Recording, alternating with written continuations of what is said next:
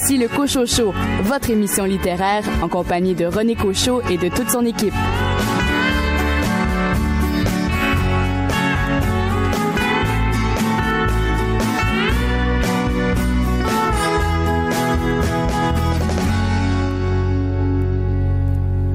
Bien le bonjour tout le monde, ici René Cochot. J'espère que vous avez passé une belle semaine et surtout que vous avez lu un livre qui vous a plu. En tout cas, moi, ça a été le cas. Je viens de terminer le très beau roman Vers Saint-Gétorix de Renaud Corbeil, publié aux éditions euh, Sémaphore. C'est un livre qui m'a bien fait rire et qui surtout m'a replongé dans mon enfance à l'époque où euh, je lisais abondamment les aventures d'Astérix et Obélix. On revient un peu dans cet imaginaire avec ce roman de Renaud Corbeil Vers Saint-Gétorix.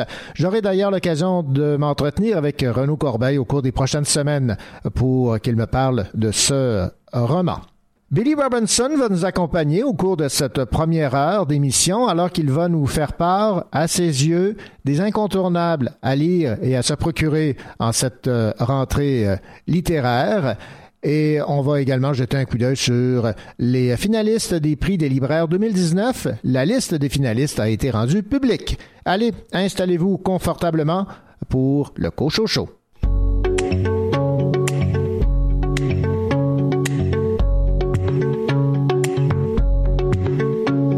Je vois des robes en coton fin dans des nuits américaines. Des défilés de satin sous des pluies suis sur le bout de talent. Je suis sur le bout de talent. Mais tu ne m'appelles pas.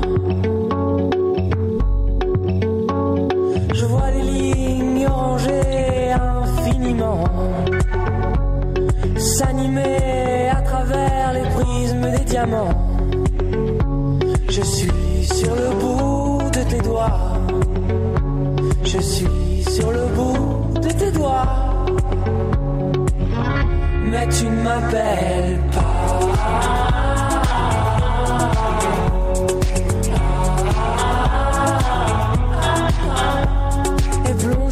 Dans la nuit noire sans connaître les lieux.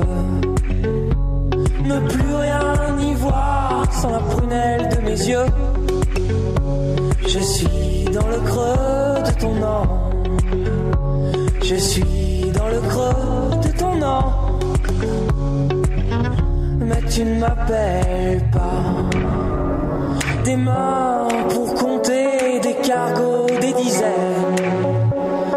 Combien t'en fais danser, combien sont ceux qui t'aiment encore. Encore.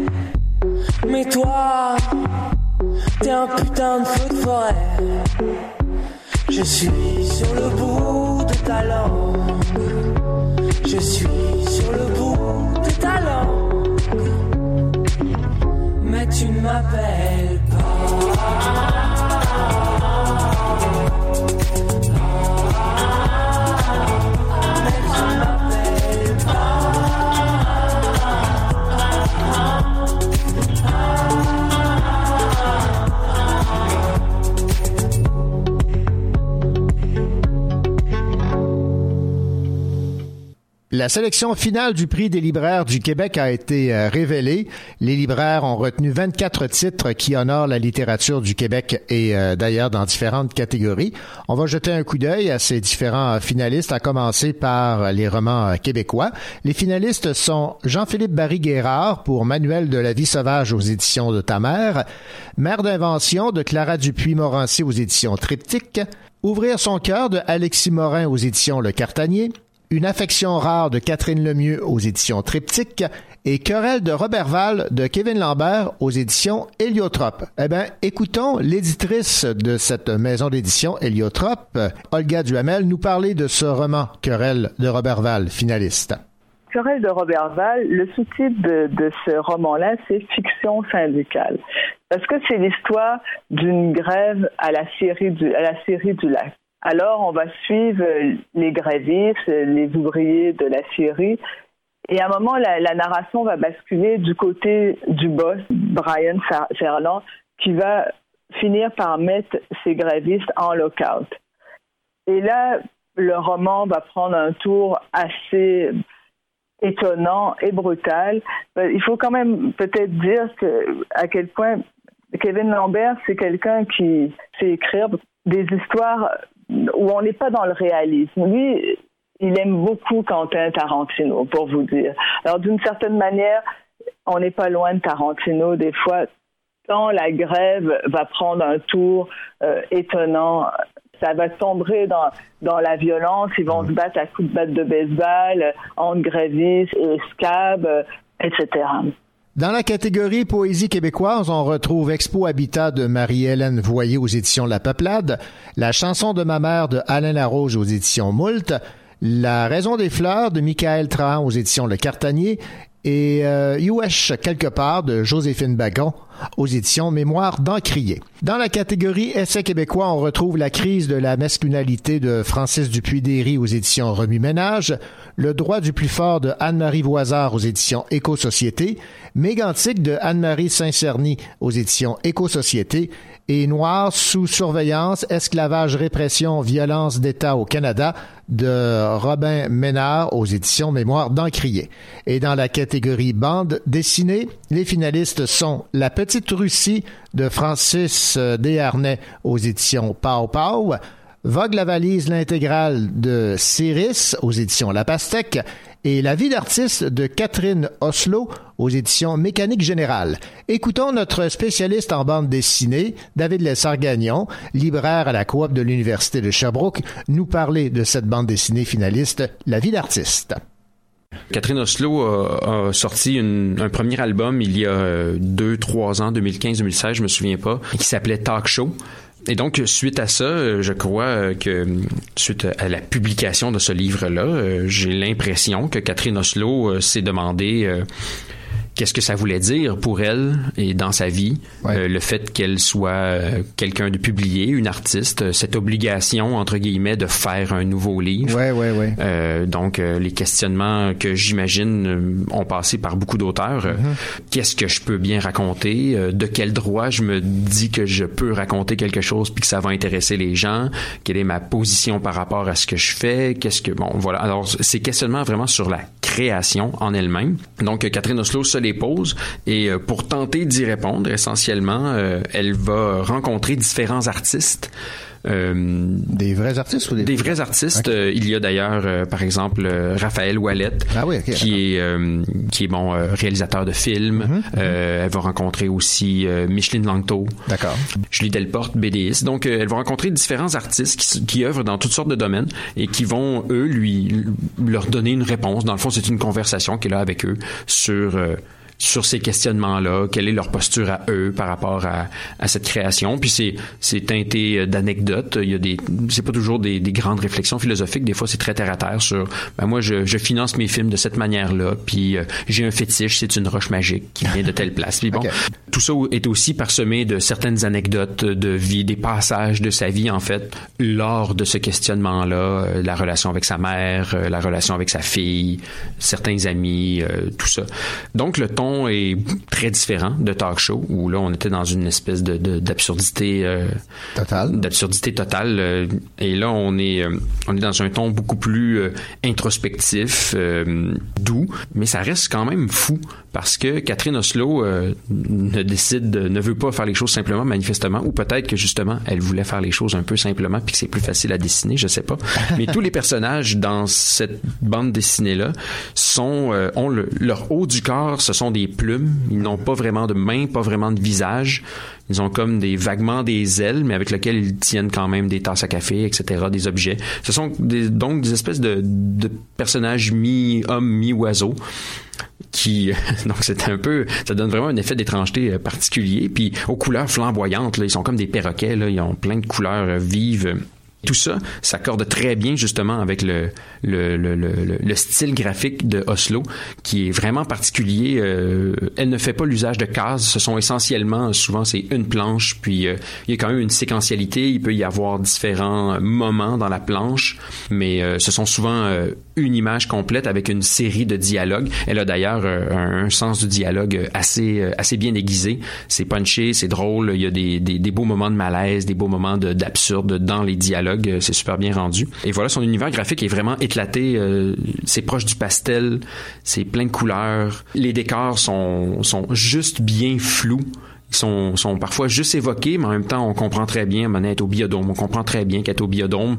mais tout est un peu déphasé, euh, les couleurs dépassent de, des lignes de toutes sortes de façons, donc c'est vraiment, on sent un dessin très, très, très libre dans son attitude, et, euh, et ça s'accorde très bien, je trouve, avec euh, son ton, euh, même si c'est un questionnement, il y a toujours une, une pointe d'absurde à quelque part là-dedans ou quelque chose qui tourne pas rond, puis ça lui va, ça lui va très bien. Donc moins amusant effectivement que talk show, mais quelque chose de très intéressant quand même. Donc le, le dessin, pour le moins particulier, ces personnages oiseaux, ne fait pas ombrage à cette réflexion d'artiste. Ah non, absolument pas. Il y a vraiment un écho qui se fait euh, entre les deux et, ça, ça, crée euh, une ambiance, là, je veux pas dire onirique parce que c'est pas tout à fait ça, mais il y a quelque chose de l'incertitude dans le dessin, euh, dans les décors et dans le dessin de Oslo qui qui fait effectivement écho à sa propre incertitude par rapport à ce qu'elle est en train de faire. Et ce rapport-là est très intéressant. Voilà, c'était David Lessard-Gagnon qui nous parlait de la vie d'artiste, finaliste bande dessinée pour le prix des libraires. Dans la catégorie bande dessinée hors Québec, on retrouve les Rigoles de Bretch Evans aux éditions Actes Sud, Royal City tome 1 de Jeff Lemire aux éditions Urban Comics, de même que Moi, ce que j'aime, c'est les monstres de Emile Ferris, publié ici au Québec aux éditions Alto. À nouveau, David Lessard-Gagnon, notre spécialiste en BD, il nous parle de cette BD Moi, ce que j'aime, c'est les monstres. C'est une histoire très particulière, en fait, euh, la genèse de cette œuvre-là. Euh, Émile Ferris, lors de son 40e anniversaire, euh, a été piqué par un moustique et a attrapé le virus du Nil occidental, mais dans une version assez virulente, qui l'a même plongé dans un coma euh, temporaire. Et elle est sortie de, ce coma avec euh, une perte importante de motricité, entre autres des mains. Elle n'avait pas, n'était pas dessinatrice, euh, en tout cas, ne faisait pas de bande dessinée avant ça. Mais donc, elle a quand même pris ça comme un défi et a décidé que c'est pas vrai qu'elle allait, que sa vie allait s'arrêter là. Elle s'est donc inscrite à, l'Institut d'art et a commencé à travailler essentiellement, et à cause de sa dextérité, a commencé à travailler au stylo bille. Elle a soit adopté ce médium ou ce médium l'a adopté l'un comme l'autre. En tout cas, faudrait lui demander à elle qu'est-ce qui s'est passé là-dessus. Euh, mais donc, euh, il y a une histoire d'amour manifestement qui s'est euh, qui, s'est manifestée et elle a décidé de d'écrire cette histoire qui a eu une première version, si je comprends bien, là, écrite. quand on regarde un peu la, genèse plus précise, il y a une version écrite ou, ou quelque chose comme ça, mais elle a décidé, d'en faire un, un, récit dessiné. c'est un pavé, hein, tu l'as dit, c'est le livre premier, ça fait 400 pages plus ou moins, un peu plus de 400 pages. Il y aura un deuxième tome éventuellement qui aura à peu près la même taille. L'œuvre est, titanesque euh, et impressionnante euh, à la fois de maîtrise du récit, mais dans le dessin aussi euh, de voir que tout ça il y, a une précision du dessin parfois, euh, une texture complètement folle, surtout quand on, on pense que c'est fait au stylo B, là, qui est pas le, le médium le plus euh, qu'on voit le plus euh, en art. Mm-hmm. Il y a quelque chose d'un peu froid peut-être, je ne sais trop, peut-être un peu trop commercial, je sais pas. Elle en tire une texture vraiment impressionnante. Et donc voilà, une histoire aussi rocambolesque qui, qui mélange plein de choses. C'est un récit autobiographique, c'est une enquête, c'est un un roman historique qui se passe à la Deuxième Guerre mondiale aussi. C'est aussi un, cours d'histoire de l'art dans une certaine mesure.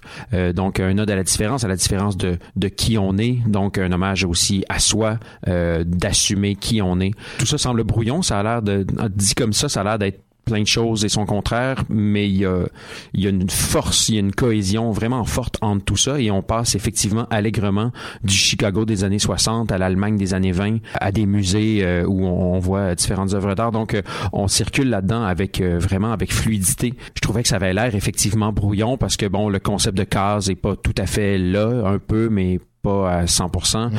Ce sont des grandes doubles planches là avec euh, plein de choses, ça semble bigarré. Et euh, bon, je me disais que ça avait l'air un peu brouillon et confus. Et au fait, il y a une fluidité de la narration, il y a une fluidité du récit qui est complètement renversante. On circule avec une grande facilité dans tout ça, même si à première abord, ça a l'air vraiment euh, de ne pas être le cas. On peut s'arrêter dans la contemplation d'un dessin très facilement, puis on, et ça n'empêche pas la, le rythme, c'est très rythmé quand même. C'est quelque chose de vraiment magnifique, c'est important. Pour un premier livre, en plus, il y a quelque chose de très impressionnant à ça, là, cette maîtrise-là. Euh, il y a une maturité là, de, de, de, de, la maîtrise du matériau bande dessinée. Alors vraiment quelque chose de fantastique. Pour la petite raconter peut-être un peu l'histoire en tant que telle, on suit Karen.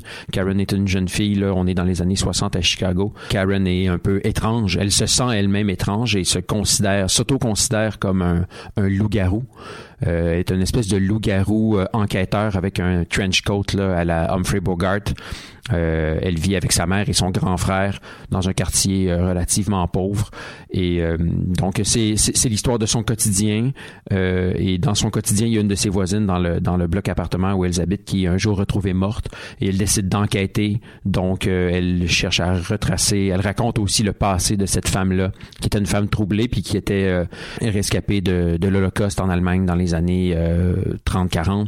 Donc, c'est pour ça que tout ça passe, euh, tout ça passe dans l'esprit de Karen. Il y a aussi ses aventures, en tout cas ses mésaventures, on pourrait dire, euh, qu'elle vit à l'école, euh, où elle est justement sa différence, parce que le fait qu'elle est un loup-garou, bon, c'est une image, mais elle est effectivement une paria. Elle est mise, mise à l'écart par ses camarades de classe, même parfois par ses amis dont les parents veulent pas qu'elle qu'elle fréquente Karen un livre magnifique. Je ne peux que vous inviter fortement, euh, peu importe votre euh, votre amour de la bande dessinée ou pas, euh, il faut jeter un coup d'œil à ça. Il faut il faut il faut le lire. Il faut le lire véritablement.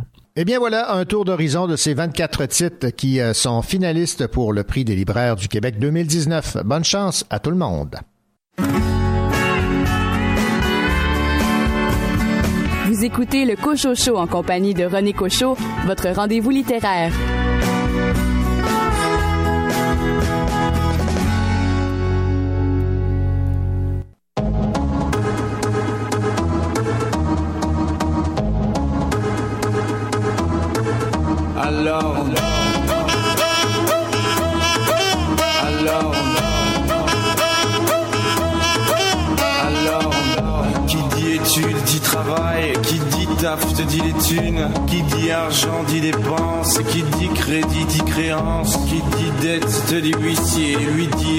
Dans la merde, qui dit amour dit les gosses, dit toujours et dit divorce, qui dit proche te dit deuil car les problèmes ne viennent pas seuls, qui dit crise te dit monde, dit famille dit tiers-monde, qui dit fatigue dit réveil, encore sur de la veille, alors on sort pour oublier tous les problèmes, alors on danse. Alors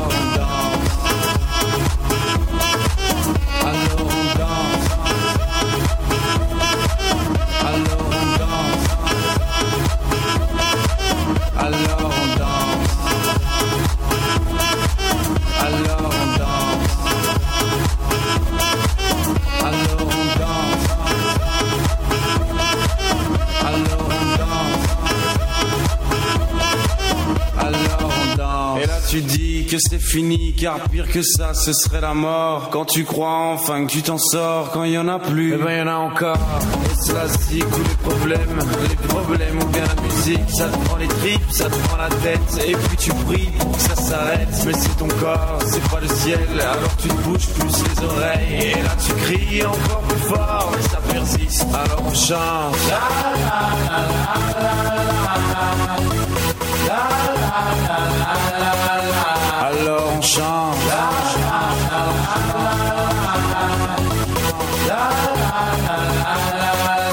Alors on chante.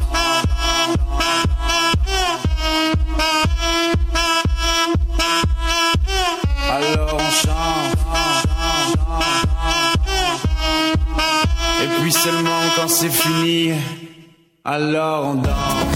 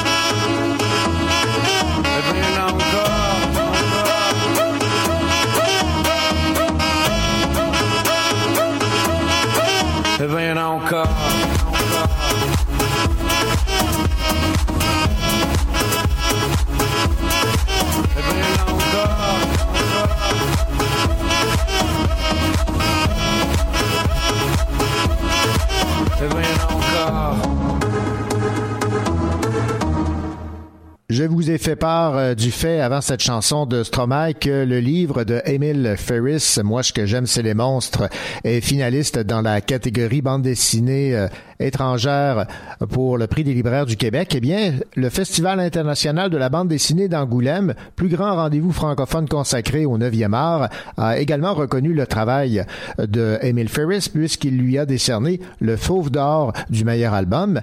C'est la sixième fois seulement en 45 ans d'existence que le Festival international de la bande dessinée d'Angoulême, en France, remet sa distinction la plus prestigieuse à une femme.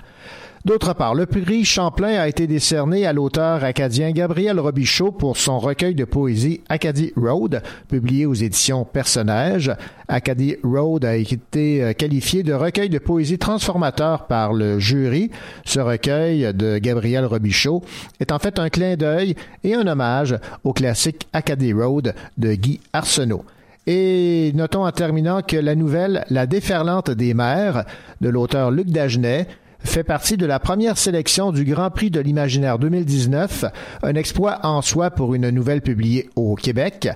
Remis en France depuis 1974, la même année que la création de la revue Solaris, le Grand Prix de l'Imaginaire est le plus ancien le plus prestigieux prix littéraire consacré aux littératures de l'imaginaire, qui regroupe science-fiction, fantasy, fantastique, réalisme magique ainsi que toute œuvre en marge de ces genres. La déferlante des mers a déjà attiré l'attention lorsqu'elle a remporté en 2018 le prix Solaris, qui récompense annuellement une nouvelle dans les genres de l'imaginaire.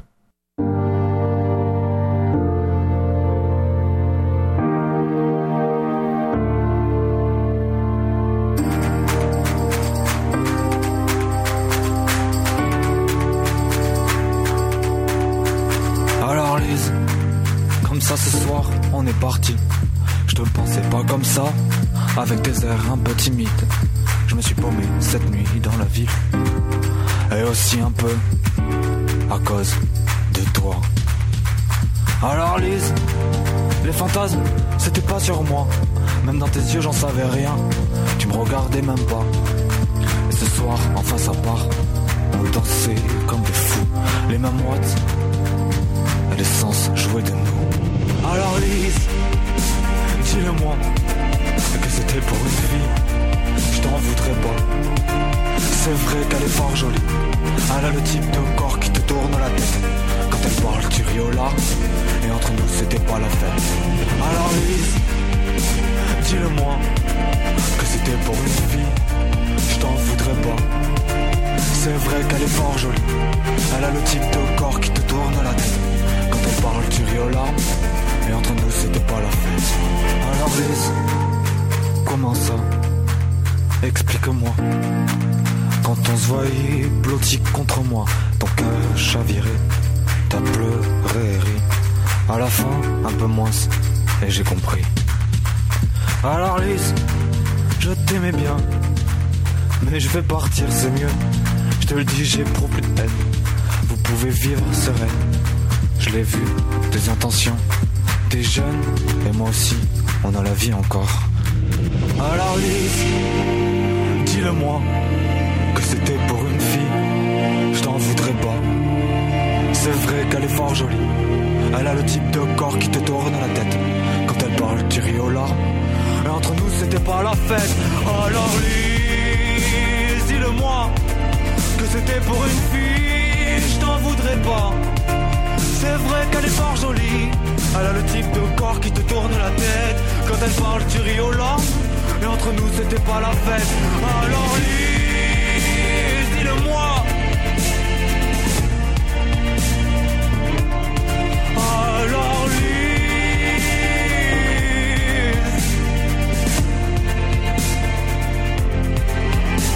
Alors Lise, dis-le-moi. Que c'était pour une fille, je t'en voudrais pas. C'est vrai qu'elle est fort jolie.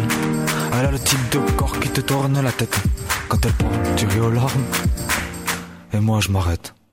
Au cours de la prochaine demi-heure du Cocho Show, un entretien avec Billy Robinson qui va nous faire part, à ses yeux, des incontournables nouveautés à se procurer. Et il va nous parler également de son séjour à la Foire du Livre de Bruxelles au comptoir de Québec Édition. Ce sera sa sixième expérience à cette Foire du Livre qui se déroule à Tour et Taxi à Bruxelles, la capitale de la Belgique. Il va nous faire part, évidemment, du travail qu'il aura à faire pour vanter la littérature d'ici aux Belges.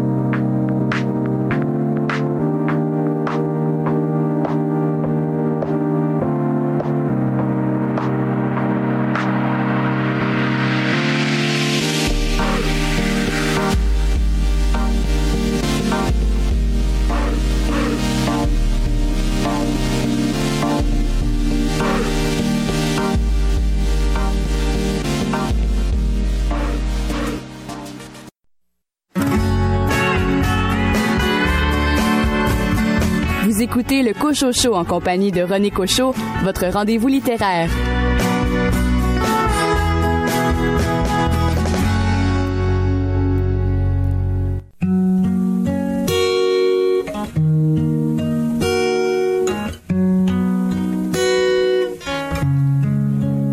Aimez-moi clou, aimez-moi sans, aimez-moi fuir.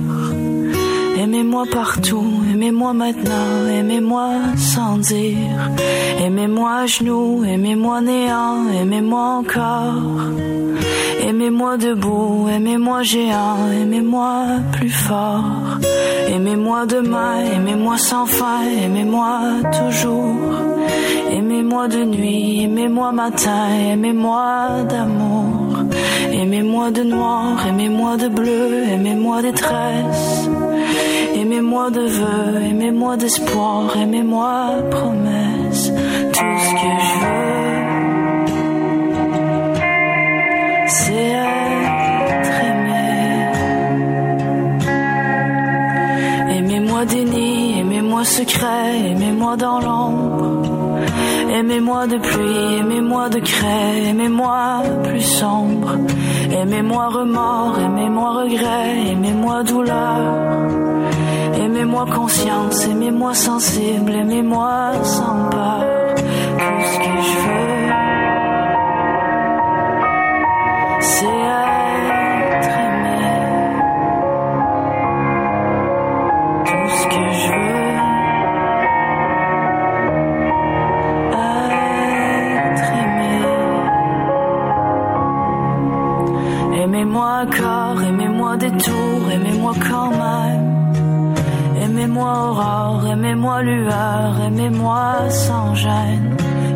Aimez-moi lumière, aimez-moi redoux, aimez-moi chaleur.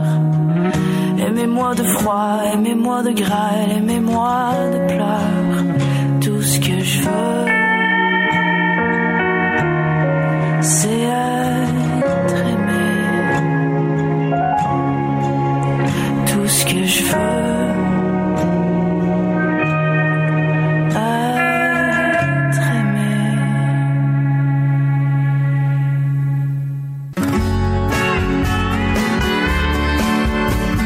Aime nous donner ses conseils de lecture. Normal, il est libraire. Billy Robinson.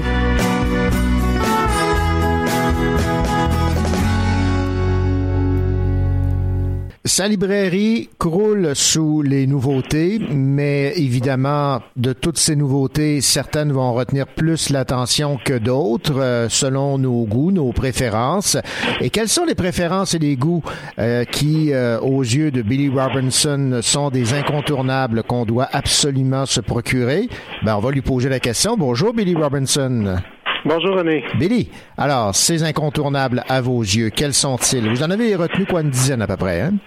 Oui, puis c'est toujours un, choix assez euh, difficile de faire parce qu'il y, y a tellement, tellement de, de choses qui sont euh, qui sont publiées euh, maintenant au printemps et à l'hiver. C'est ce qui est une bonne chose parce qu'on a toujours l'impression que les grosses nouveautés et les choses incontournables arrivent à l'automne, mais cette fois-ci, encore une fois, on est bien chanceux d'avoir une belle sélection de choses à venir et je suis bien, bien intrigué par plusieurs d'entre eux. Et ça, ben, ça fait plaisir aux libraires parce que ça, ça fait plusieurs choses à recommander euh, aux euh, lecteurs compulsifs ou non.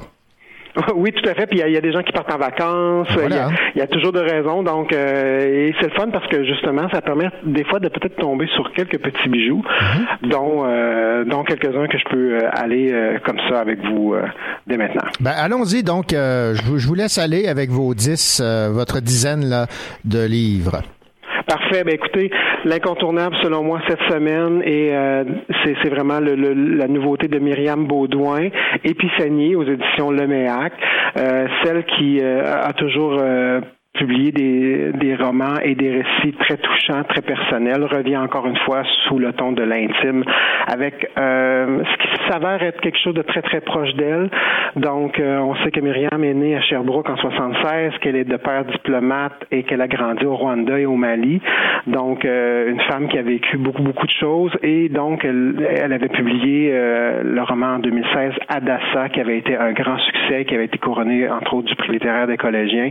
Donc, elle nous revient avec un récit maintenant euh, d'une histoire de cette mère née dans les, euh, on dit mère née dans les bras et le ventre, sans raison, demeure cruellement vide. Donc, c'est la confession d'une femme qui n'a pas la foi, mais qui est prête à croire à tout et à n'importe quoi pour donner naissance à un enfant. Donc, c'est magnifique. C'est un- encore une fois un beau, un beau roman que, que, que j'attendais avec grand plaisir et qui est arrivé maintenant en librairie. Ben, ma conjointe est en train de le lire, Billy, euh, Mhm. et euh, Ah oui. elle ne cesse de me dire que c'est donc bon. Alors j'ai hâte euh, Ah, à mon tour de lire. Le Voilà. livre. C'est vraiment une petite plaquette toute simple, mais qui, euh, encore une fois, euh, touche et euh, qu'on savoure là, à, à petite dose. Chez Marchand de Feuilles arrive aussi cette semaine Fée, euh, une première traduction euh, de notre ami Patrick Isabelle.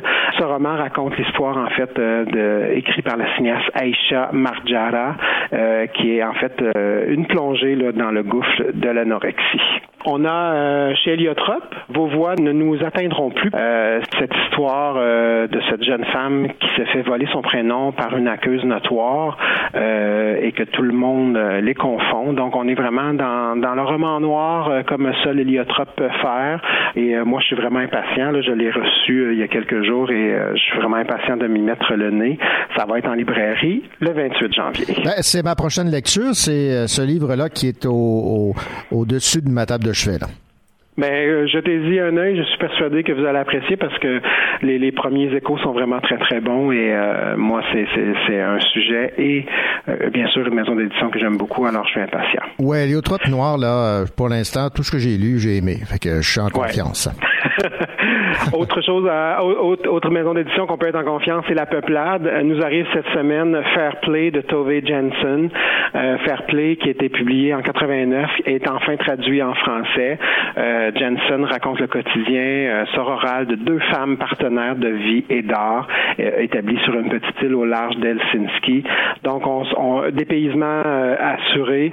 c'est une suite de scènes et de discussions philosophiques sur trois passions indissociables de cette grande créatrice du 20e siècle, peu connue peut-être ici au Québec, mais que j'espère que ce livre-là va faire va faire connaître. Donc, on parle de travail, d'amour et de liberté. C'est en librairie depuis cette semaine. Prochain livre, euh, Billy, un autre livre sur ma table de chevet qui se passe cette fois dans le Grand Nord. C'est euh, Isabelle Lafortune qui nous propose chez XYZ Terminal Grand Nord, qui arrive aussi euh, cette semaine. L'histoire raconte euh, en avril 2012, on retrouve le corps de Natacha et de sa sœur Gina aux abords d'un sentier de motoneige à Shefferville. Donc, c'est une enquête. L'inspecteur a de la difficulté à avoir de l'information. Le gouvernement craint un scandale, donc il y a comme quelque chose de, de très mystérieux dans toute cette histoire-là. réalité culturelle, sociale les politique est complexe, là, se ferait un chemin là, dans la vérité et euh, ce n'est pas une chose simple. Donc, euh, ça aussi, je suis impatient de mettre euh, le nez là-dedans. Ces genres de questions-là m'intéressent beaucoup et c'est en librairie aussi depuis cette semaine. Ouais, et Norbert Spanner en a dit du bien, donc c'est de bon ah. C'est de très bon augure dans ce cas-là. Alors, je suis très content et impatient de mettre le nez là-dedans encore une fois. Arrive aussi bientôt en librairie la nouveauté euh, de notre chère Sylvie Drapeau, comédienne bien connue bien sûr, qui conclut avec La Terre chez le MEAC, sa tétralogie amorcée en 2015, avec, vous savez, cette belle force d'écriture, cette économie des mots, mais mhm. tout en émotion. Moi, je suis impatient, bien sûr, de le lire. Autre livre à surveiller, euh, Billy, c'est aux éditions Stanky, c'est de Rosemée Automne Morin. Ton absence m'appartient. Et vous avez déjà eu un aperçu numérique de ce livre. Rose Aimée euh, a été rédactrice en chef du magazine Urbania en 2015 à, 2018. Elle est depuis animatrice, chroniqueuse et rédactrice de diverses productions web, télé et radio. Donc, euh, elle nous parle ici euh, de la perte. en fait, elle a perdu son père quand elle avait 16 ans. Il était atteint du cancer. Donc, c'est vraiment une, c'est un récit, mais c'est entremêlé aussi de belles images. En fait, c'est vraiment une quête. C'est vraiment quelque chose de très touchant. Ça arrive en librairie le 11 février prochain. On enchaîne, Billy, cette fois avec euh, une nouveauté de Heather O'Neill qui euh, n'a plus vraiment besoin de présentation. Alto poursuit là, à, remonter le catalogue avec Mademoiselle samedi soir, un roman euh, paru en anglais en 2014 et c'est toujours Dominique Fortier qui enseigne la traduction. Alors on sait pas grand-chose, mais j'ai vraiment hâte ça aussi de, lire ce nouveau roman de Heather O'Neill en librairie le 12 février. Elle a euh, connu un, succès d'estime et de critique avec Déterrer les eaux. Fanny Desmel, elle est de retour. Oui, avec Roux clair naturel, qui se trouve à être, euh, on pourrait dire facilement une suite à, son premier roman. Euh, elle nous parle ici euh, de l'identité, euh, euh, vraiment de, de, de, la performance de, du, du, vérité, la, entre la vérité et le mensonge, réel et fiction. Là, c'est vraiment une confession. J'avais beaucoup aimé déterrer les eaux, comme beaucoup de gens. Alors, je suis vraiment impatient de, de, découvrir cette suite-là. Chez Hamac, en librairie, le 10 février. Chez euh, Héliotrope toujours, un nouveau livre pour David Clerson. Oui, Dormir sans tête.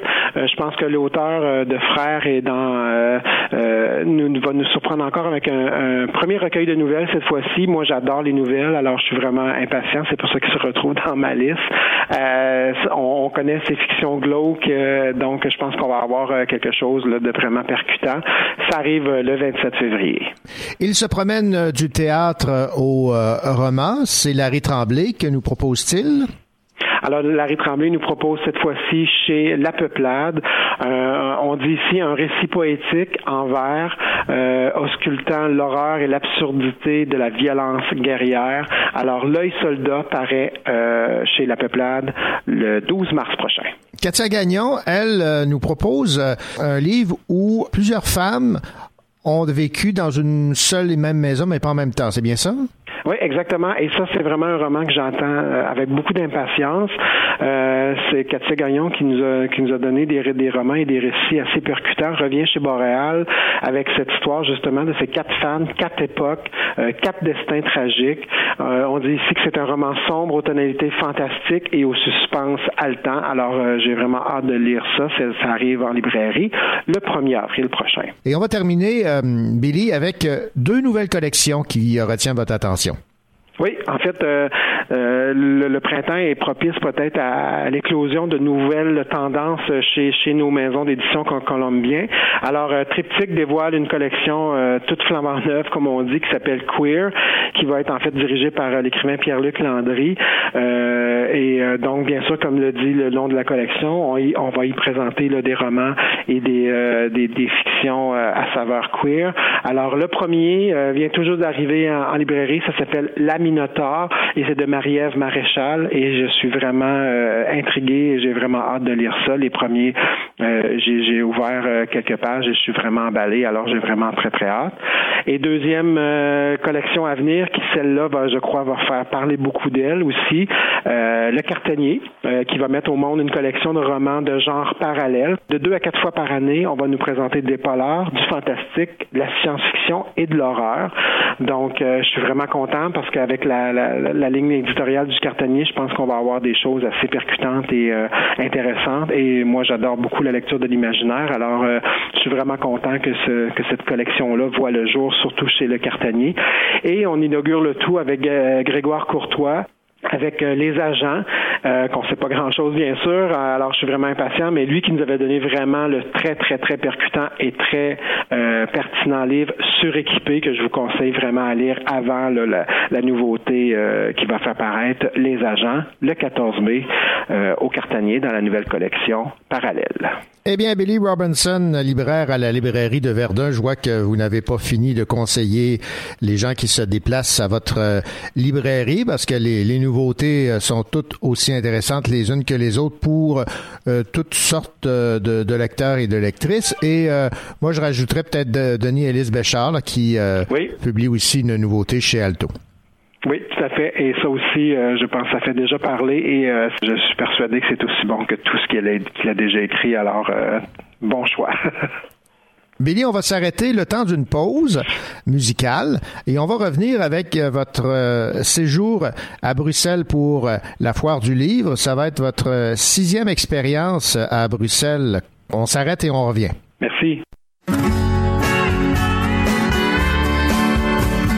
Vous écoutez le Cocho Show en compagnie de René Cochot, votre rendez-vous littéraire.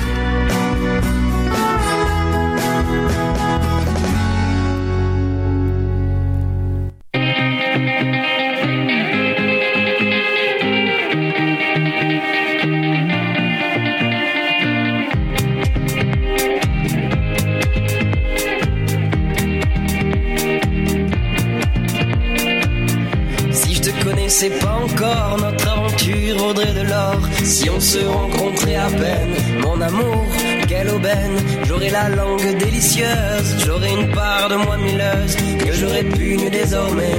Oh mon amour, qu'avons-nous fait? Je suis de ceux qui restent au port, je sais qu'on devait rire encore. Je suis de ceux, mais tu es le seul qui reste planté à Bruxelles. Si j'étais celui, toi tu es la seule. Si je reste ici, tu rentres à Bruxelles. Si j'étais celui, toi tu es la seule. Si je reste ici, tu rentres à Bruxelles.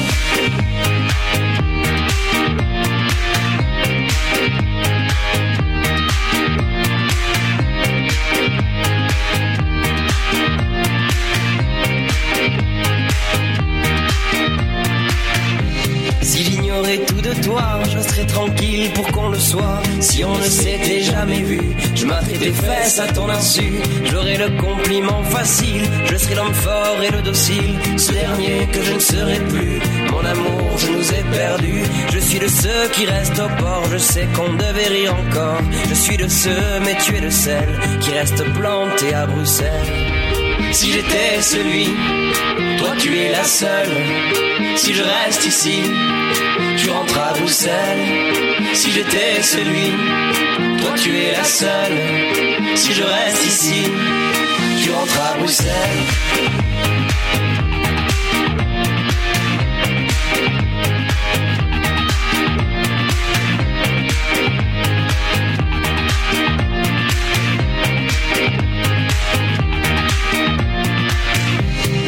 Et danses, c'est du dripping, t'es un cadeau pour la rétine sur une toile de Mondrian que je saccage de mille couleurs. Jeter sans vergogne sans plan, juste comme ça pour le bonheur. Je vous imagine même en camping.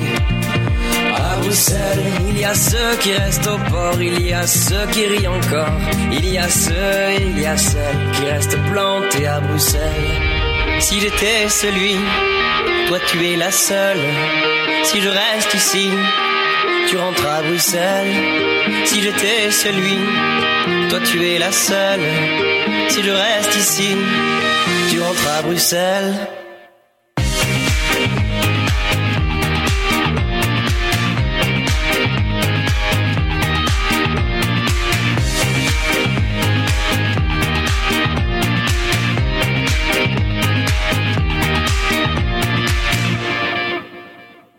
Nous venons d'entendre la formation euh, Bruxelles euh, et euh, pour cause, puisqu'on va se transporter à Bruxelles à nouveau avec notre bon ami Billy Robinson, libraire à la librairie de Verdun. Billy, vous allez pour une sixième année à la Foire du Livre de Bruxelles. C'est du 14 au 17 février euh, prochain. Donc, vous avez l'expérience de ce type euh, d'événement. Quelle est la, la place de l'édition des romans québécois lors de ces événements internationaux comme celui de la Foire de Bruxelles? Alors, eh bien, la, la place là, de la littérature québécoise à Bruxelles et même euh, j'ai eu la chance d'aller aussi à Genève est vraiment très, très, très importante. Malgré ce qu'on peut croire, les gens sont vraiment, les Bruxellois entre autres, sont, sont très, très, très au fait de qui se fait euh, chez nous au Québec et sont très intéressés.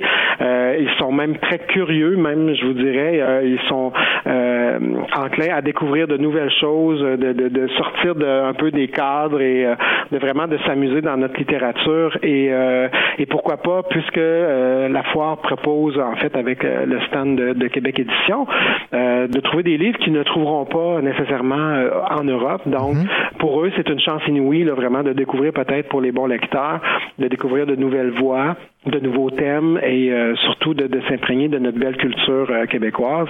Et euh, cette année fera pas exception. C'est la cinquantième édition de la Foire du Livre. Il y a déjà eu le Québec à l'honneur. Ce ne sera pas le cas cette année, mais il y a quand même une belle programmation et beaucoup d'auteurs et d'éditeurs présents.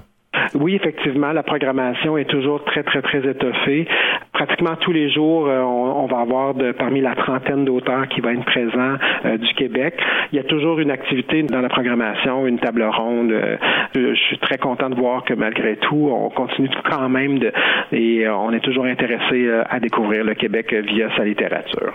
Et est-ce que vous avez le temps de faire le, tour de Tour et Taxi, là où se déroule la foire du livre, question de, découvrir des auteurs belges, par exemple? Ouais, moi je me donne toujours, euh, je, veux toujours découvrir au moins une, un ou une auteur euh, à chaque année. Euh, je, on n'a pas beaucoup de temps parce qu'on travaille du, du, matin au soir, mais on se donne toujours quelques quelques temps, quelques minutes pendant nos pauses, entre autres, pour fouiller, pour regarder qu'est-ce qui se fait. Euh, moi, en tant que libraire, c'est sûr que je vois des choses que je vois ici en Europe, au Canada, mais j'essaie quand même, une fois rendu là, de, de, découvrir au moins les petites maisons d'édition bruxelloises ou belges ou même européennes et essayer de découvrir de nouvelles de nouvelles voies. Moi, j'aime beaucoup lire les, premiers, les primo-romanciers, comme on dit. Alors, j'aime bien découvrir de, de, nouveaux auteurs et ça m'est arrivé là, de, de, connaître des personnes et de devenir ami même avec ces auteurs-là au fil du, temps. Donc, c'est des beaux lieux de rencontre, les foires du livre et les salons. Donc, je pense qu'on peut juste, on peut juste se baigner dans tout ça et, toute cette foule et autant jeunes et moins jeunes, c'est toujours passionnant. Alors, oui, c'est le moment idéal de faire des, des découvertes aussi pour de notre côté. Donc, je reviens pas mal tout le temps avec beaucoup de livres. eh bien, Billy Robinson, je vous envie. Euh, je sais que vous allez euh, faire un, excellent travail donc à la Foire du Livre de Bruxelles. Je rappelle que c'est du 14 au 17 euh, février. Oui, et euh, si vous pouvez me permettre en, terminant, il y a vraiment on a, il y a une trentaine de, d'auteurs de, et d'illustrateurs qui seront présents cette année. Euh, je pense à, Alexis Morin, Catherine Côté, Juliane Léveillé, Trudel, euh, Virginie Franqueur, euh, Stéphane Larue, Caroline Georges, Kim Thuy. Alors avec la trentaine d'éditeurs présents sur place, je pense qu'on va avoir encore une fois une belle édition. Je, je pense qu'on ça va être très intéressant de voir encore une fois le rayonnement là, de, de, de notre belle littérature euh, à l'extérieur. Merci, Billy. Merci à vous. À bientôt.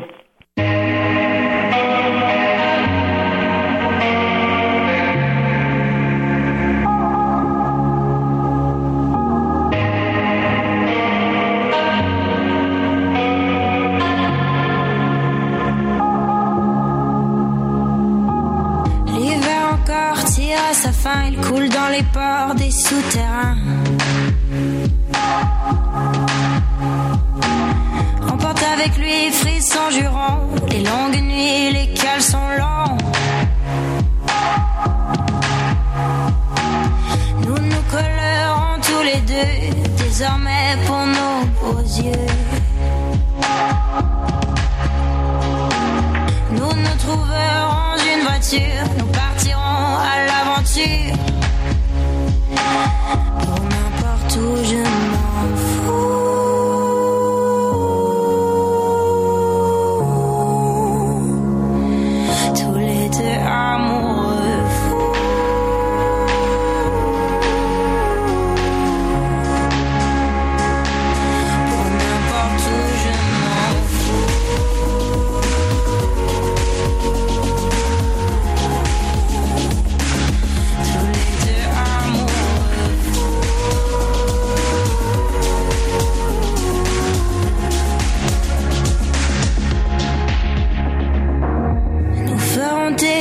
de repos, des oasis exceptionnelles. Le soir venu, nous coucherons seulement dans les plus beaux motels.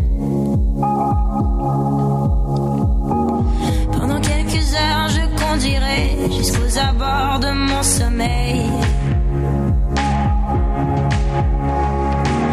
Puis je te le volant chassant toutes les fourmis dans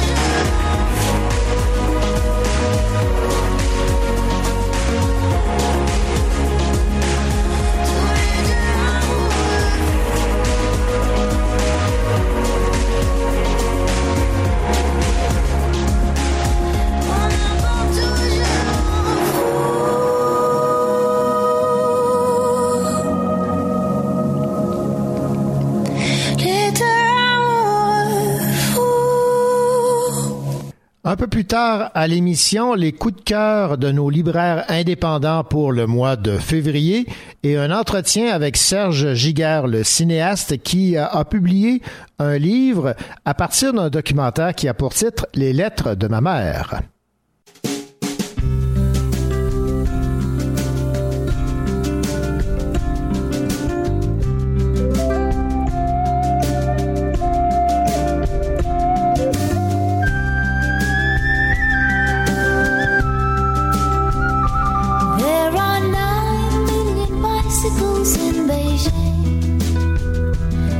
It's a fact,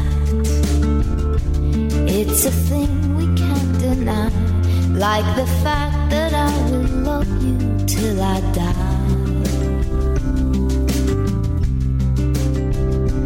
We are 12 billion light years from the edge. That's a guess. No one can ever say it's true, but I know that I will always be with you.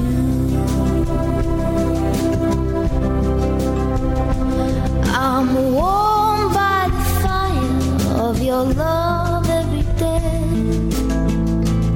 So don't call me a liar, just believe everything that I say. There are six billion people in the world, more or less, and it makes me feel quite small. But you're the love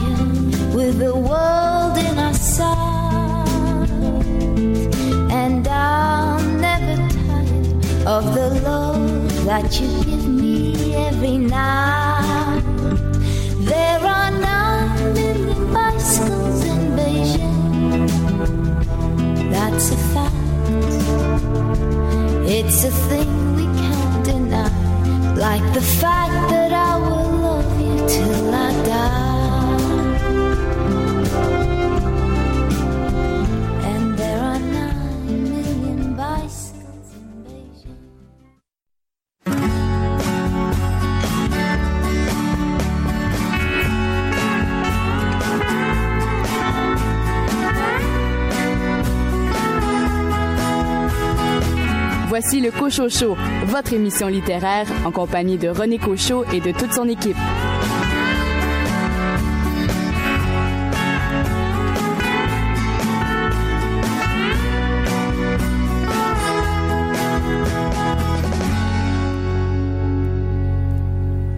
Meubler la deuxième heure de votre émission littéraire, je vous propose une entrevue avec le cinéaste Serge Giguère qui a publié un livre à partir d'un documentaire sur sa mère qui a pour titre Les lettres de ma mère.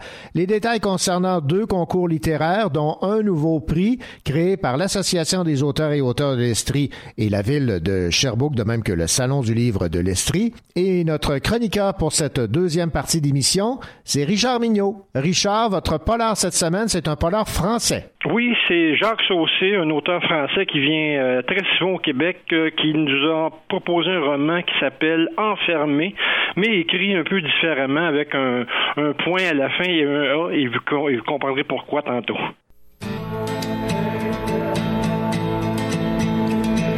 Toi, t'es où dans toute cette confusion, dans toute cette illusion. Je m'étiole en l'ombre. Je te vois flou derrière le rideau. Tissé de mon ego.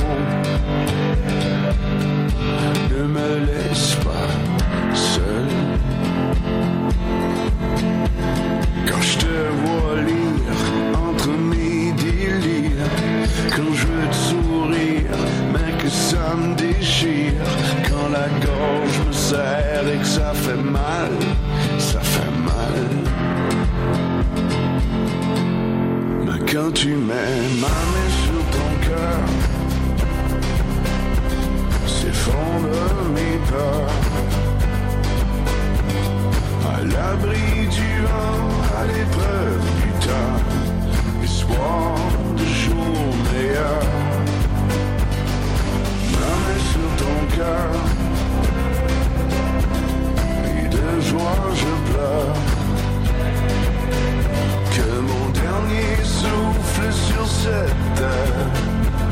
ressemble à ce bonheur. Où sont-ils, ma famille, mes amis? Depuis que la santé m'oublie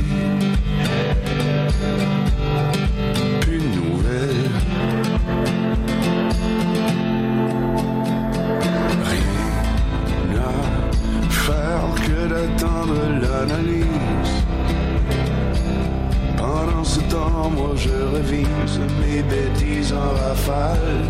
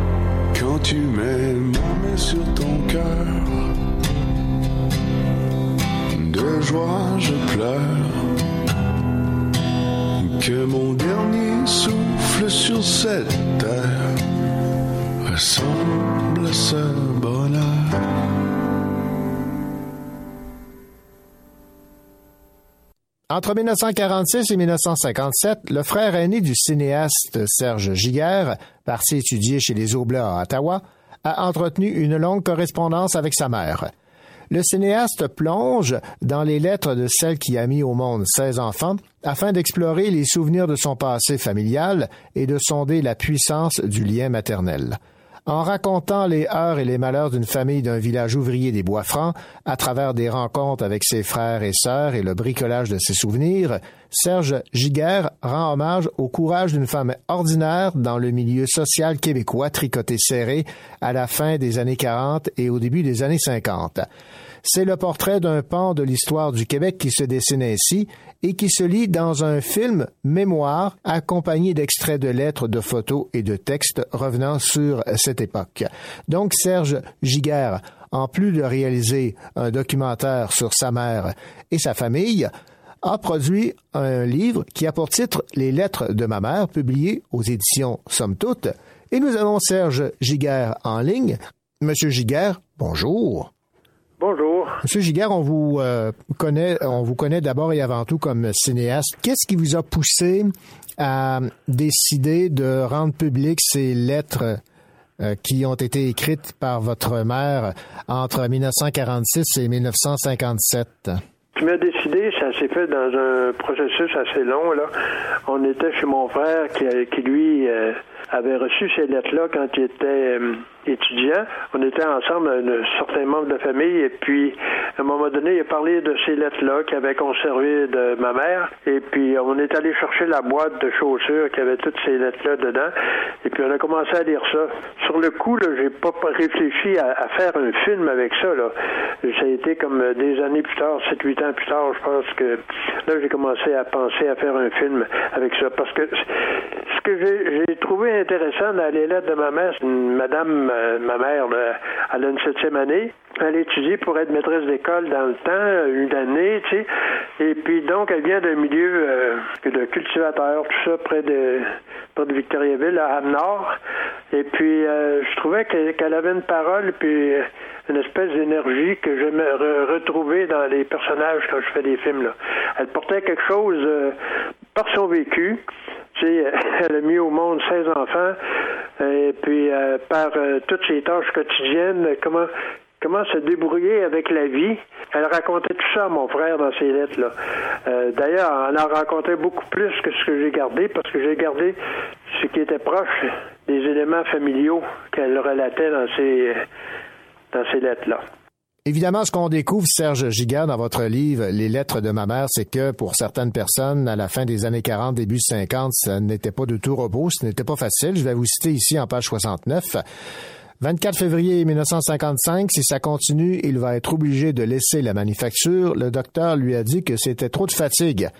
Nous serions peut-être capables de vivre seulement avec les poules. Et un peu plus loin, elle parle de Bruno. Ce soir, Bruno est rentré de la manufacture en disant Je voudrais bien jamais être né, parce qu'il venait d'être congédié. Ça faisait deux semaines qu'il travaillait. Elle avait une, conscience qu'on n'était pas très riche, puis que les études à ce moment-là, en 1955, là, si tu voulais dépasser même le secondaire, là, tu, euh, il fallait que tu payes. Puis les autres, n'avaient pas d'argent. Nous autres, on a été chanceux, justement, euh, en- si je fais référence à ces lettres-là, dans les années 60, il y a eu le rapport parent, là, puis euh, ce qu'on a appelé la Révolution tranquille, on a pu euh, bénéficier de bourses, de prêts pour les études, tout ça. Fait que donc, elle, elle voyait là, que les plus jeunes, c'était important, tu sais, de aillent aux études, parce que les plus vieux, à part de celui qui voulait faire un prêtre, là, ils ont fait une septième année, là, puis ils ont fait euh, 36 métiers, puis euh, avec euh, 36 misères. Fait que c'est euh, oui, c'est sa conscience de de ça, puis il, en arrache beaucoup, veut dire, il en arrache. Euh, mon père, il- c'est ça, il élève des poules indu- industriellement là. Par les soirs, il travaille à, à manufacture de, de meubles et puis euh, il fait le, les- il fait le barbier aussi. Puis elle, ben là, elle a tout le quotidien là, de, qui qui arrête pas, puis elle se mêle de vie sociale. Elle- dans le, le cercle des fermières, elle, elle, participe un peu euh, à, tout ce qu'il y a au- autour. C'est une femme énergique. Fait que moi, j'ai trouvé que sa parole était importante pour donner une, une vision euh, de ce que c'était une famille ouvrière euh, des années euh, 50. Est-ce que vous avez été surpris de ce qu'elle décrivait, de ce qu'elle ressentait? Ben, j'étais surpris, j'étais agréablement surpris de voir qu'elle euh, avait des propos, que c'était pas juste des potins de, de village qu'elle euh, re- qu'elle relatait, mais c'était plutôt ses soucis, là, euh, puis ses angoisses, puis ses, euh, ses petits bonheurs qu'elle vivait avec euh, toute sa, sa, sa gang d'enfants. Ça, j'ai trouvé ça... euh, j'ai trouvé ça euh, assez merveilleux là, de voir comment est-ce qu'elle avait des espoirs, comme elle, elle a l'espoir à un moment donné que son plus vieux qui étudie, ben il va bientôt être prêtre. tu sais. Hey, dans ce temps-là, c'était important. Là. Puis elle lui dit comment est-ce qu'elle a- elle, cette idée-là la, remplit de joie.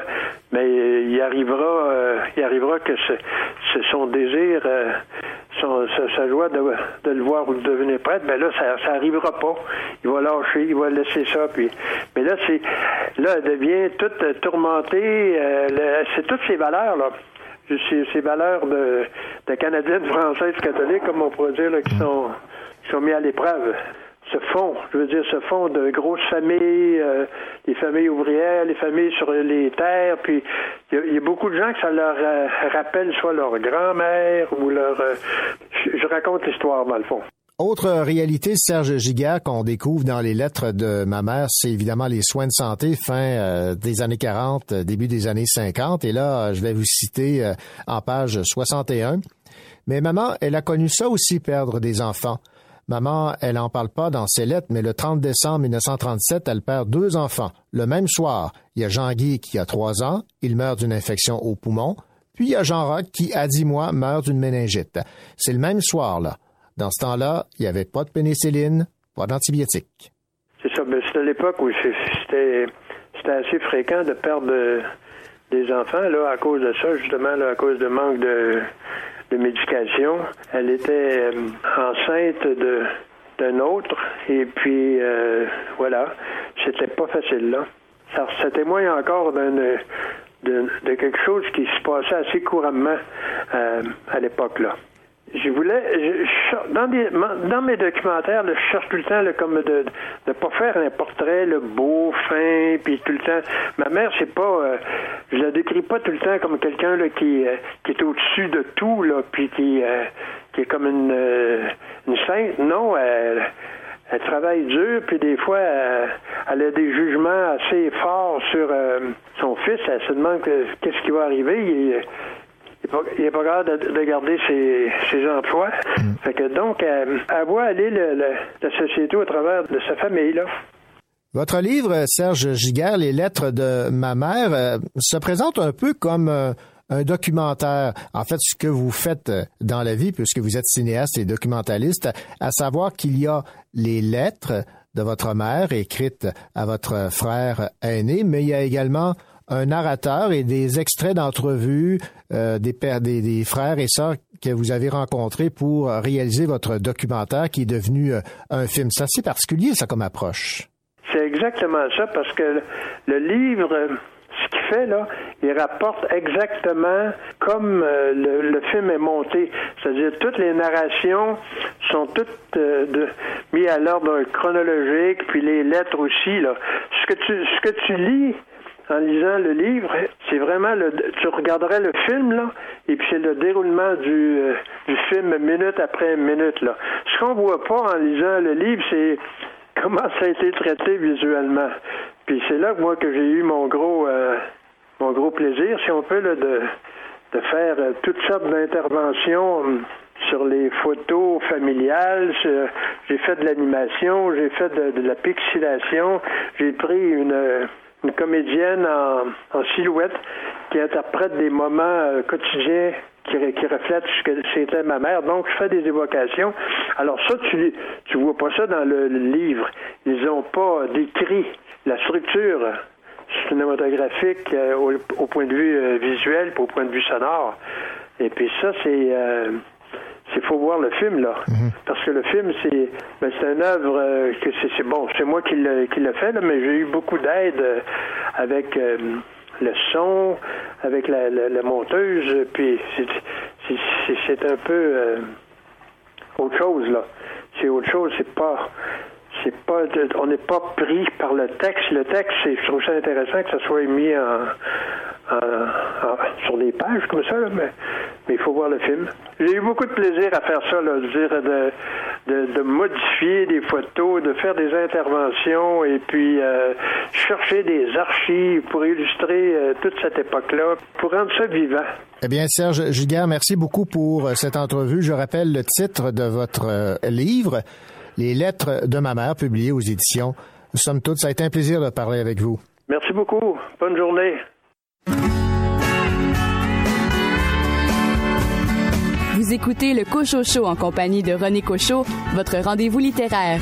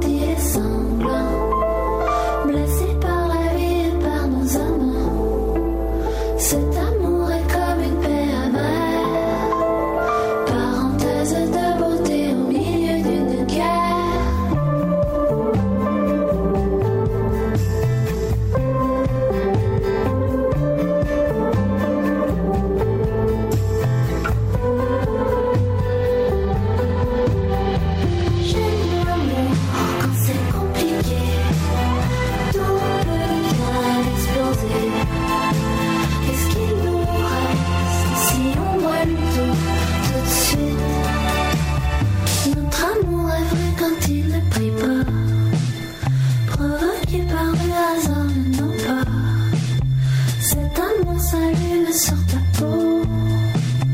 Résurrection belle.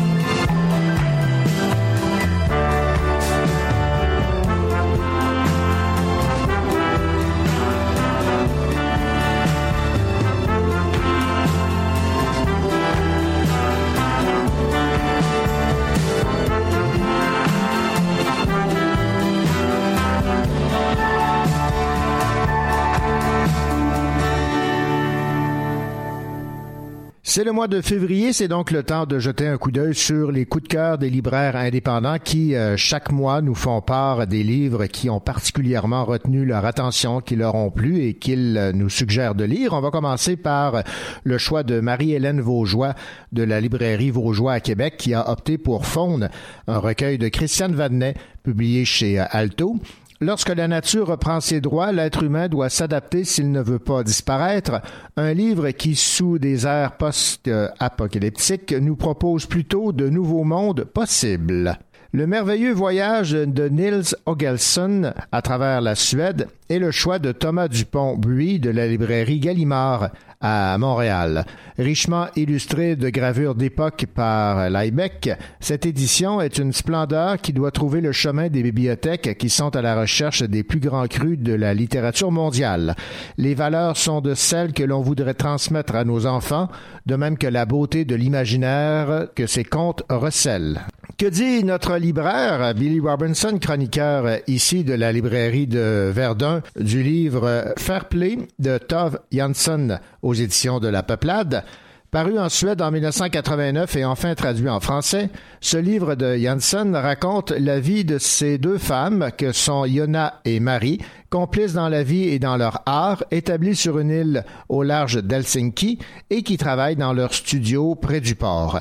Avec un style alliant la poésie et le récit, l'auteur raconte avec brio cette relation touchante entre deux femmes remarquables, une grande surprise et un incontournable de la rentrée hivernale 2019, nous dit Billy Robinson. Que dit Shannon Desbiens de la librairie Les Bouquinistes à Chicoutimi de Calf Boy de Rémi Farnos aux éditions La Pastèque? C'est toujours un plaisir de se retrouver dans une œuvre où le dessinateur s'amuse avec les codes de la bande dessinée comme Rémi Farnos le fait. C'est beau, rythmé et efficace et en plus, l'histoire est divertissante, drôle et solide. Et on va terminer avec le choix de Justine Saint-Pierre de la librairie du portage à Rivière-du-Loup. Elle, son choix, c'est L'apprenti fantôme de Cale Atkinson aux éditions euh, Kiman j'ai eu un véritable coup de cœur pour cet album jeunesse. Rien ne semble laissé au hasard. Chaque couleur s'agence à la perfection et la disposition des textes sort de l'ordinaire, ce qui donne beaucoup de vie à la lecture. Ce même sentiment se produit lorsqu'on découvre l'histoire au cœur de ces illustrations, qui est imprégnée d'humour et qui porte sur la différence et l'entraide. Ben voilà, c'était les coups de cœur des libraires indépendants pour le mois de février. Rappelons les titres. Fonde de Christiane Vannet, Le merveilleux voyage de Niels Ogelson à travers la Suède, Fair Play, Calfboy et L'apprenti fantôme.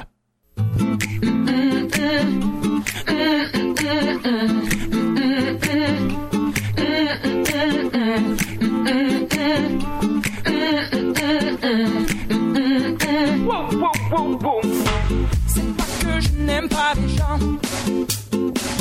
je suis comme à l'étroit dans leur monde. C'est pas que je n'ai pas le temps, mais dans mon cœur j'y peux rien de tonnerre compte. C'est pas que je n'aime pas ma femme, mais j'en peux plus d'entendre. Je suis pas trop grosse. C'est pas que je n'aime pas mon job, mais j'en peux plus d'être au service de mon boss. Je de lui dire vous êtes aussi con que moche. Donc y a des jours où je me lâche et j'envoie tout foutre en l'air.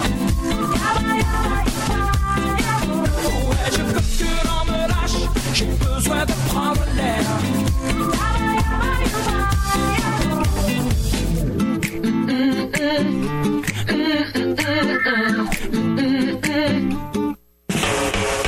C'est pas que je n'aime pas mes vieux. Si je les écoute, je finirai dans les rangs. C'est pas que je n'aime pas mes potes. Mais si je les suis, je finirai dans le vent. À courir après la gloire des femmes et l'argent. Donc y a des jours où je me lâche et j'envoie tout foutre en l'air. Ouais, je veux que l'on me lâche, j'ai besoin de prendre l'air.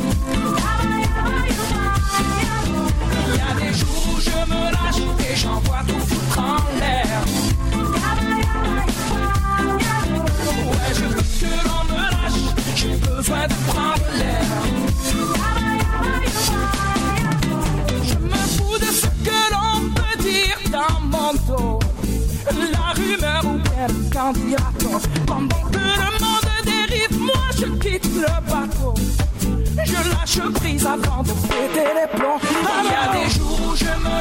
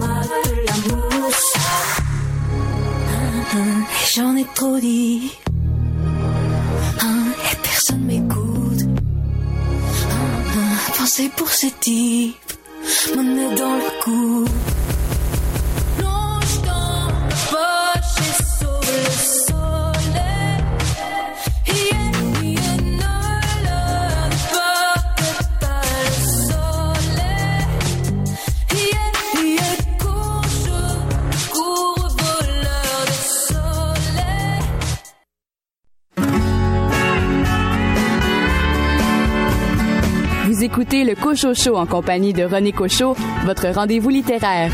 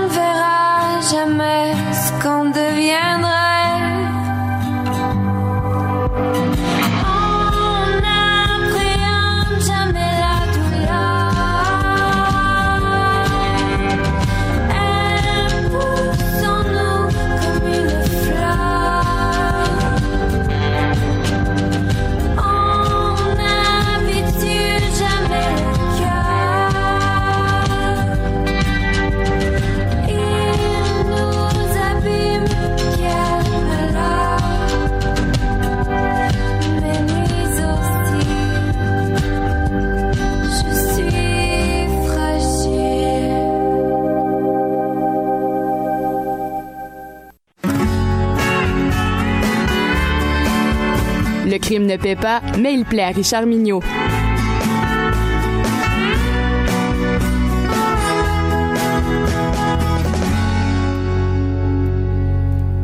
Richard Mignot, bien le bonjour. Bonjour, Monsieur Cochot, vous allez bien? Ah ben, ça va très bien. Euh, Richard, euh, moi j'aime beaucoup Jacques Saucé. J'ai lu euh, quelques-uns de ses romans et là, il nous arrive avec un, un, roman avec un titre pour le moins intrigant. Oui, c'est très intriguant. Jacques Saucet a des personnages euh, qui sont récurrents, mais il fait aussi souvent des, euh, des one-shots, comme on dit dans le milieu. Et Enfermé, c'est un, c'est un one-shot, mais un peu particulier. D'entrée de jeu, je vous le dis, ce roman-là est très dur. Il vous parle d'une réalité qui n'est pas rose, puis l'auteur ne ménage pas ses lecteurs non plus. Enfermé, c'est un très grand roman, un roman puissant, mais un roman aussi sans aucune concession. L'histoire, c'est l'histoire de Virginie. Virginie est une femme, mais dans un corps d'homme. Enfermé commence d'une façon assez vertigineuse. Le lecteur rencontre Virginie à trois moments de sa vie.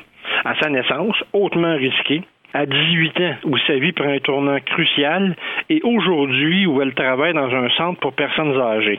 Au fur et à mesure du récit, on va suivre les étapes de sa vie, de sa petite enfance à son adolescence jusqu'à son âge adulte.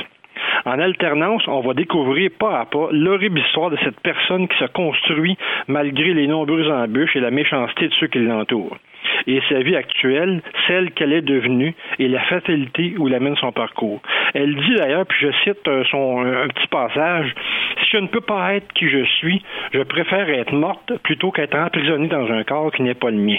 Donc vous voyez que c'est assez, euh, c'est assez dur, c'est assez complexe. Ouais. Ce roman a pour terme la transidentité, un sujet qui est assez troublant d'ailleurs. En suivant le parcours de Virginie, l'auteur jette un regard acéré sur quatre milieux qui semblent être très hostiles aux personnes différentes. On le sait dans la vie quotidienne, la famille, l'école, la prison et le centre pour personnes âgées, ce sont des lieux, euh, beaucoup d'endroits où les gens différents se sentent pas nécessairement acceptés et aidés. Jacques Saucé a écrit ce roman-là à la demande de sa nièce qui a vécu son coming en 2015. Donc, ça part d'un fait vécu. Évidemment, comme auteur de romans noirs, il a enrobé son histoire de quelques scènes de fiction, mais toutes des scènes de fiction. Ou du moins, on espère que c'est loin de la réalité. On rencontre de l'intimidation, de la violence physique et verbale, des viols, des meurtres, tout y passe. Âme sensible, j'oserais dire, ne vous abstenez pas car cette violence me semble loin d'être gratuite, même si parfois elle est difficilement supportable. De plus, comme je suis la carrière de Jacques depuis le début, je me sens le droit d'affirmer qu'au niveau du style et de l'écriture, l'auteur nous propose vraiment de superbes passages bien écrits, souvent très poétiques et même parfois plein de tendresse. Donc, ça compense un petit peu pour certains passages qui sont plus difficiles un peu à, à- à digérer. Le personnage de Virginie est attachant et elle seule le personnage qui a un nom, une identité, parce que tous les autres personnages de ce, de ce roman, ceux qui volontairement font tout pour renier son identité à elle, l'auteur a pris le pari de leur enlever leur, identité. Donc tout le long du roman, vous rencontrerez la cuisinière, le jardinier, le curé, le directeur, le père, la mère, beau gosse, la fouine, le bulldog, mais jamais sans savoir leur véritable nom. C'est des beaux personnages, mais tellement pas sympathiques. Enfermé est donc un roman qui donne le frisson, pas toujours dans le sens du plaisir. On n'en ressort pas indemne, mais convaincu qu'une réflexion s'impose sur notre rapport à la différence. Intéressante proposition. Jacques Saucé, le roman a pour titre Enfermé. Merci beaucoup, Richard Mignot, de cette proposition de lecture. Ça me fait plaisir, à bientôt. J'ai mis ma robe d'hôpital, enfilé le linceul toute mis ta peau de beau mâle, rasé ta belle gueule. Je me suis effondrée à tes pieds comme une veuve amoureuse. Tu t'es tendrement excusée de pas savoir me rendre heureuse.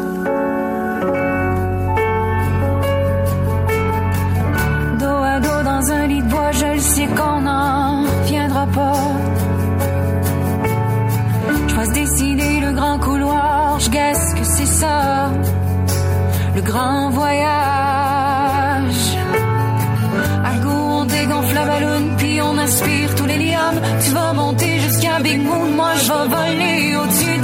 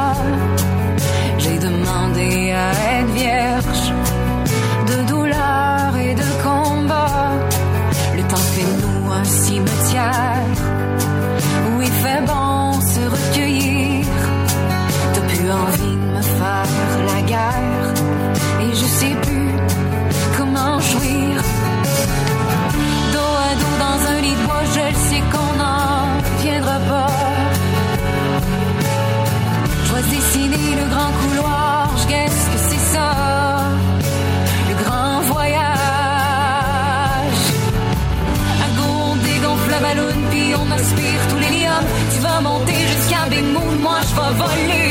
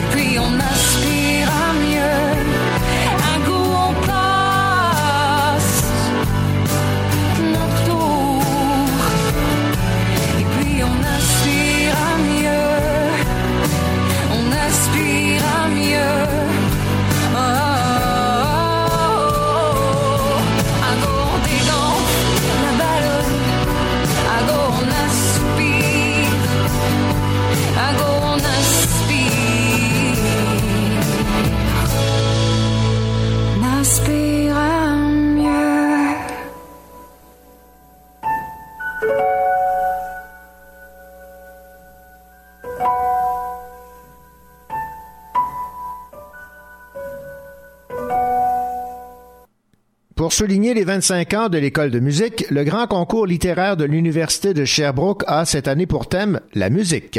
Les textes devront inclure un instrument de musique, lequel devra jouer un rôle significatif dans l'histoire ou occuper une place prépondérante dans le poème. La période d'inscription à ce concours se terminera le 11 mars. Le grand concours littéraire de l'Université de Sherbrooke s'adresse à l'ensemble de la communauté universitaire de l'Université de Sherbrooke, ainsi qu'aux étudiants et aux étudiantes d'autres institutions d'enseignement supérieur de Sherbrooke et euh, Longueuil.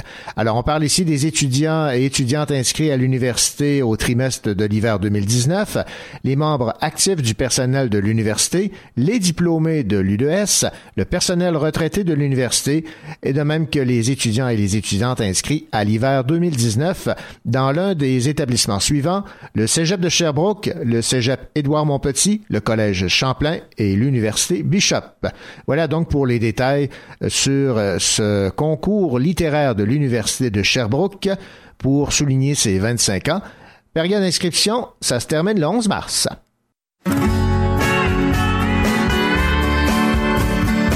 Écoutez le Cocho Show en compagnie de René Cocho, votre rendez-vous littéraire.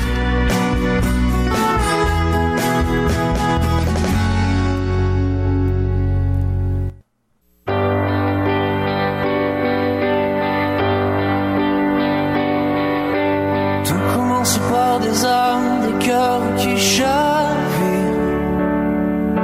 Malgré les guerres et les drames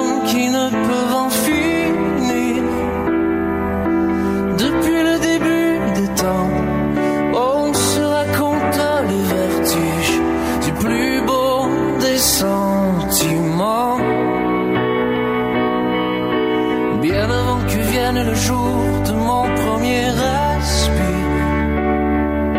Avant que ne souffle l'amour, mon tout premier soupir.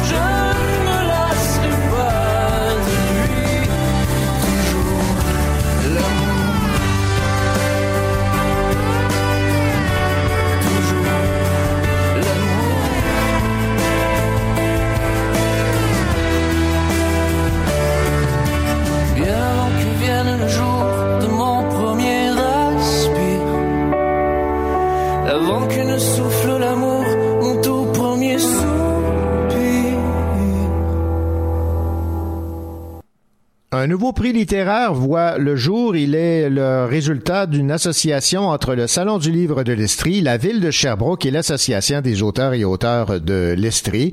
Les textes soumis pourront relever de tout genre littéraire, narratif, euh, théâtre, poésie, essais, nouvelles, textes d'opinion, littérature de genre, science-fiction, bande dessinée, livres illustrés, nouvelles, tout ce que vous euh, voulez euh, écrire. En fait, tout citoyen de la ville de Sherbrooke âgé de 12 ans et plus pourra participer à ce concours. C'est ce qu'a indiqué la présidente de l'Association des auteurs et auteurs de l'Estrie, José euh, Mongeau. Les premiers prix euh, sont quand même alléchants. Hein. Une bourse en argent de 500 dollars pour le volet jeunesse, 1000 dollars pour le volet adulte, une tablette numérique et un logiciel antidote. Quant aux finalistes, deux par catégorie, les bourses seront respectivement de 150 dollars volet jeunesse et 300 dollars pour le volet adulte, accompagné d'un dictionnaire druide. Le thème imposé pour 2019 est tenir parole. Un seul texte par personne sera accepté, longueur de 7 à 10 pages.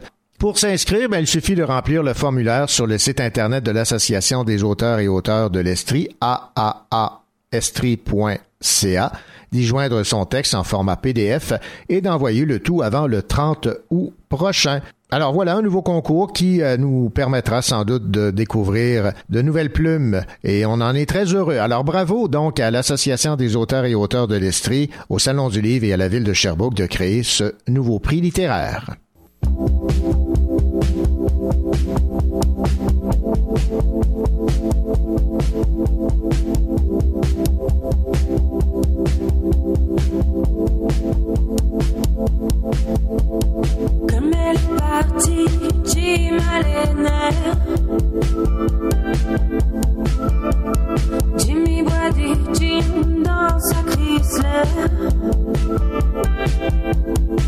La presqu'île, le boulevard de la mer est con. Comme elle est partie, attention, Jimmy nom. Hier soir encore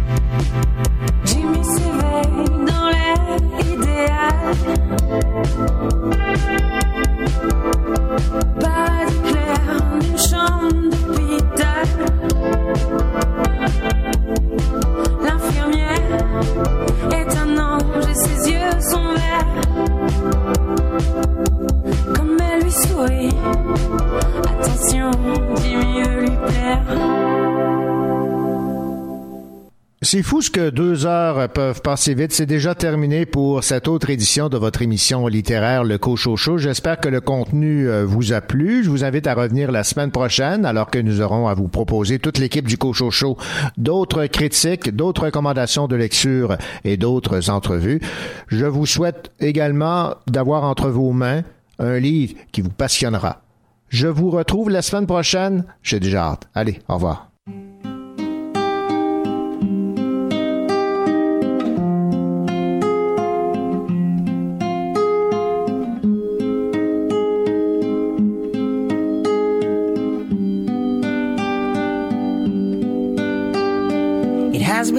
time